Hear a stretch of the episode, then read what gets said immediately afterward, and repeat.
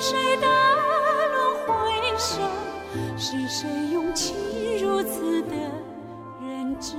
有人说，上海有一千种方式让你爱上它，而我却只因黄埔倾心于上海。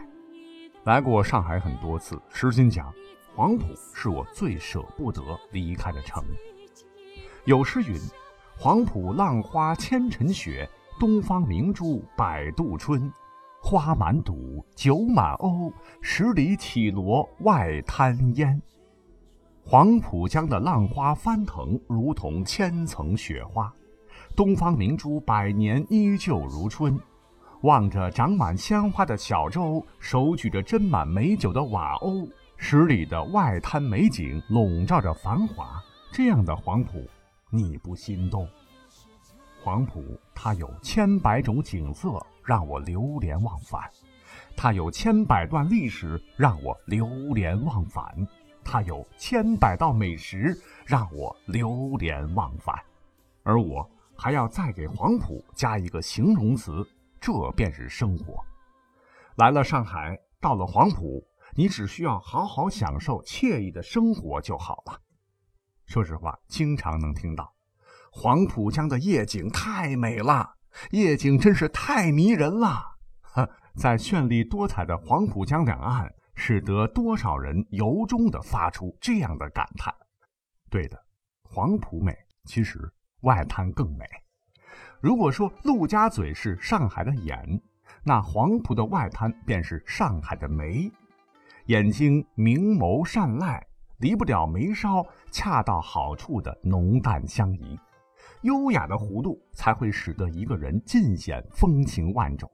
站在黄浦江边，流光溢彩，最吸引你的一定不是眼，而是它素雅天成的眉。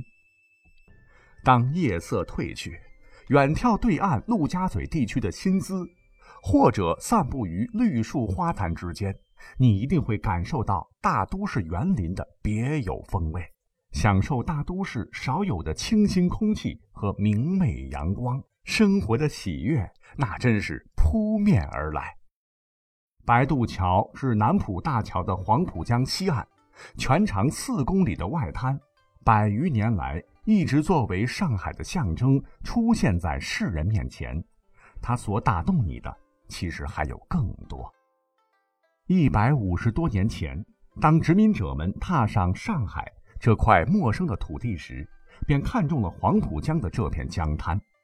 于是，这条曾经是船夫与苦工踏出来的签道，经过百余年的建设，高楼林立，车水马龙。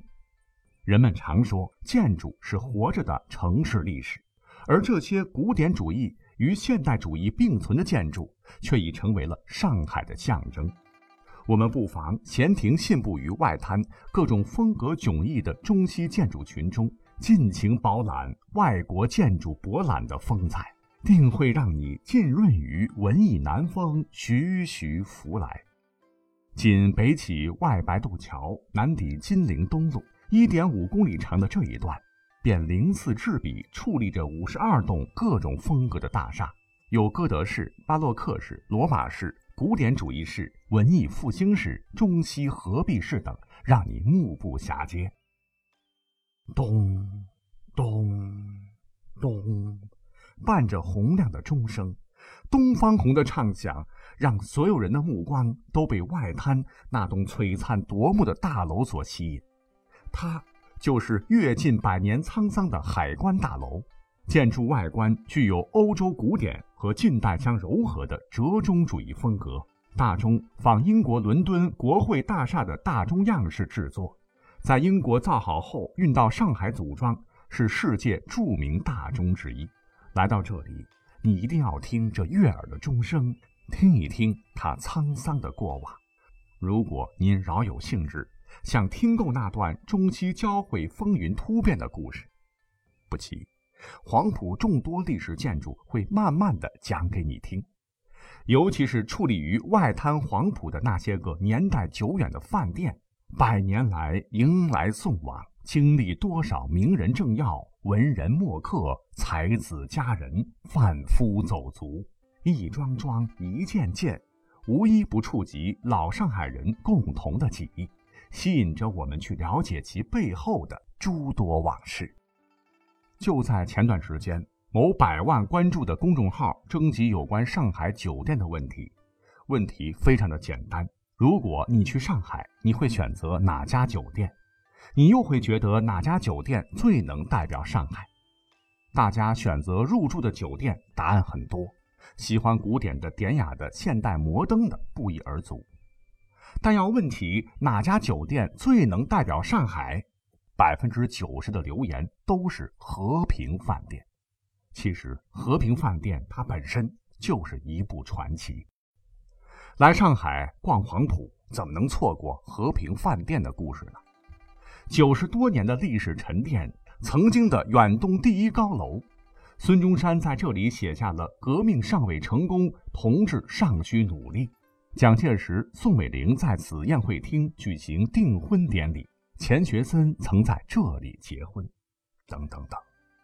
和平饭店自一九二九年开业后，便注定是上海的传奇的地标，经历了十里洋场的兴与衰，而伴随着。西方电影工业的登陆与发展，黄浦江畔的和平饭店更是自从二十世纪三十年代起，以其传奇、奢华、辉煌的特质，成为百年上海电影业的明星。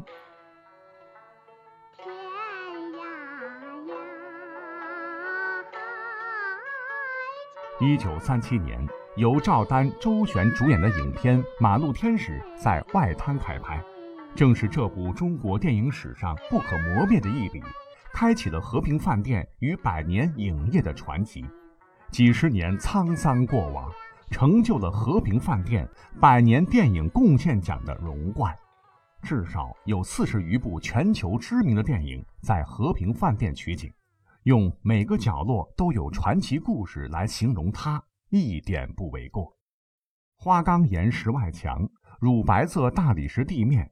古铜镂空花吊灯，以及皮尔斯伯格、张艺谋、陈凯歌等国内外知名导演的电影里，都可寻见和平饭店的影子。时代变迁、盛世繁华，甚至是历史发展的一幕幕故事，通过光影的交织，永远的存留住了光阴的瞬间。细数历史，和平饭店。就像是所有电影人仰仗的上海老克勒，非同寻常。哦，对了，来黄埔何不在复古优雅的和平饭店高处，悠闲地品味一番英伦风味的下午茶呢？上世纪三十年代，茉莉将风靡欧洲的午茶传统引入上海，如今下午茶传统也一直为人所津津乐道。在这里，可以先尝尝带点咸味的三明治。让味蕾慢慢品出食物的真味，再啜饮几口芬芳四溢的西兰红茶。接下来是涂抹上果酱或奶油的英式松饼，让些许的甜味在口腔中慢慢散发。最后，甜腻厚实的水果塔带领你品尝到下午茶点的最高潮。此刻，在和平饭店这复古的风格、老克勒的腔调下。俯眺外滩绝佳美景，聆听过往船只的鸣笛和外滩海关大楼的时鸣钟，真的有种恍若回到三四十年代的老上海的错觉。所以，能住在这样有故事的酒店里，我想梦都会是以理的。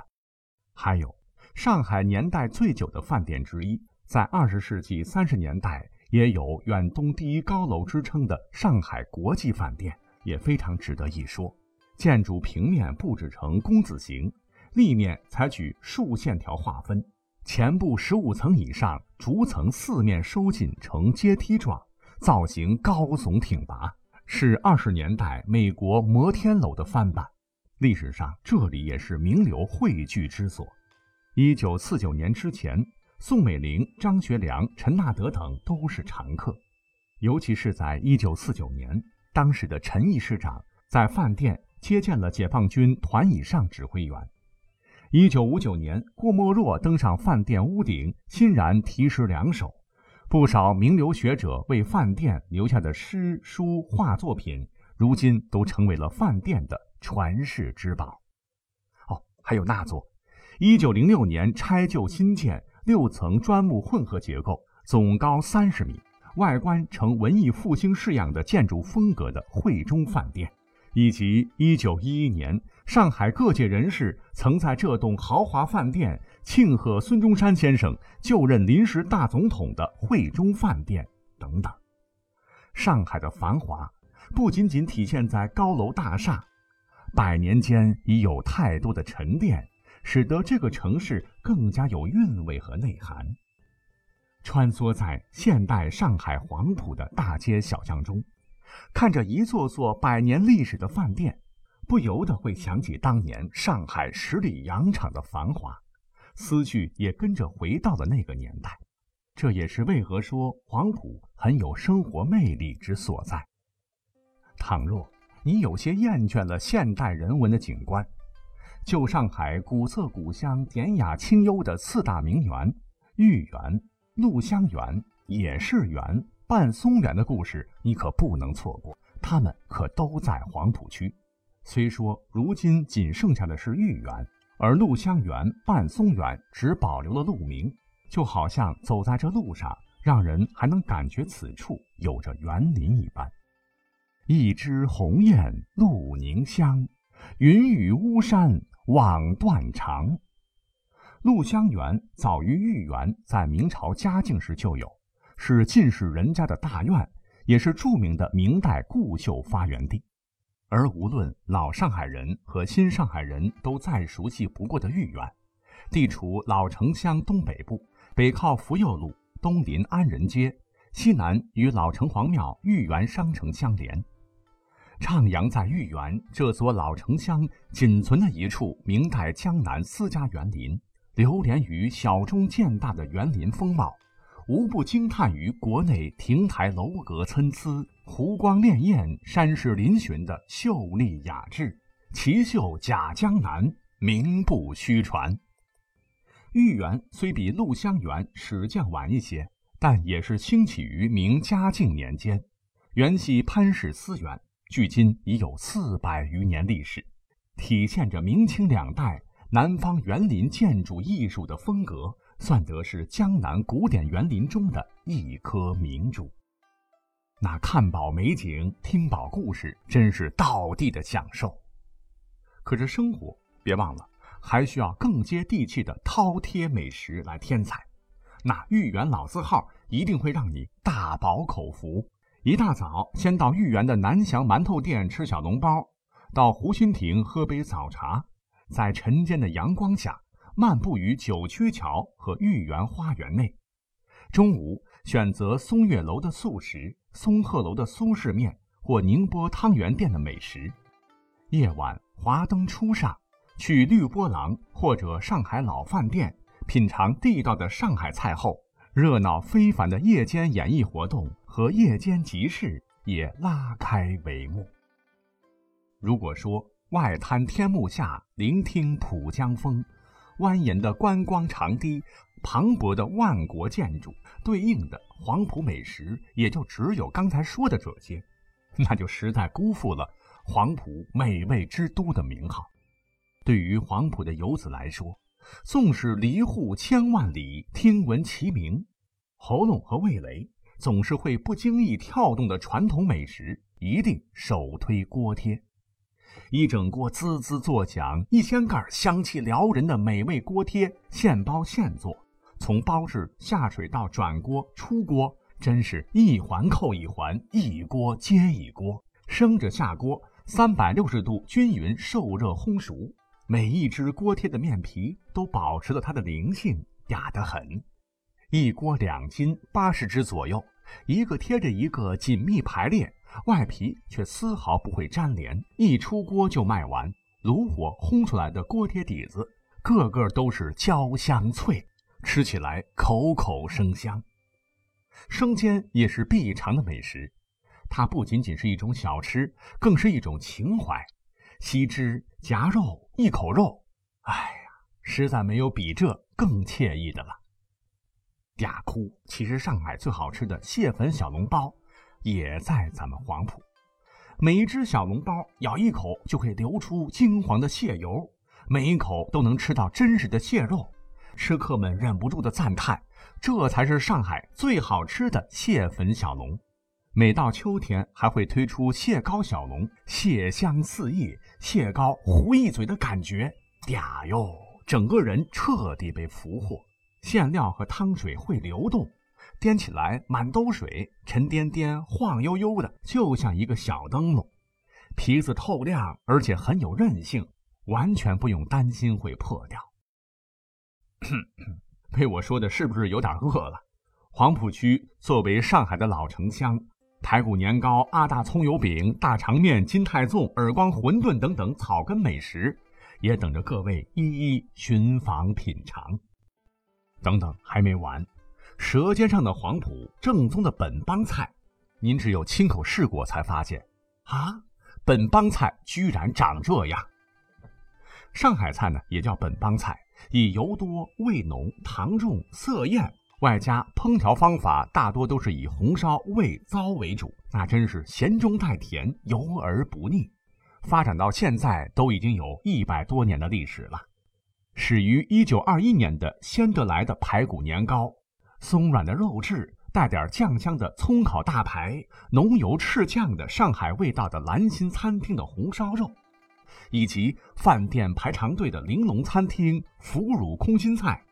端上桌还能听到噼里啪啦的声音，也是因此得名。还没到面前，就可以闻到一股香味扑鼻而来的景园上海菜响油鳝丝等等等这些美食。嗯，啊，请允许还没有吃午饭的我咽下口水。总之，我不想一再重复的说，这里车水马龙，华东初上，是一座来了就不想走的城。只是想说，来了上海，到了黄埔。享受惬意的生活就好了。真心讲，万水千山走遍，还是最具有生活气息的上海黄埔，最能让人的心里种下草。上海黄浦，欢迎您。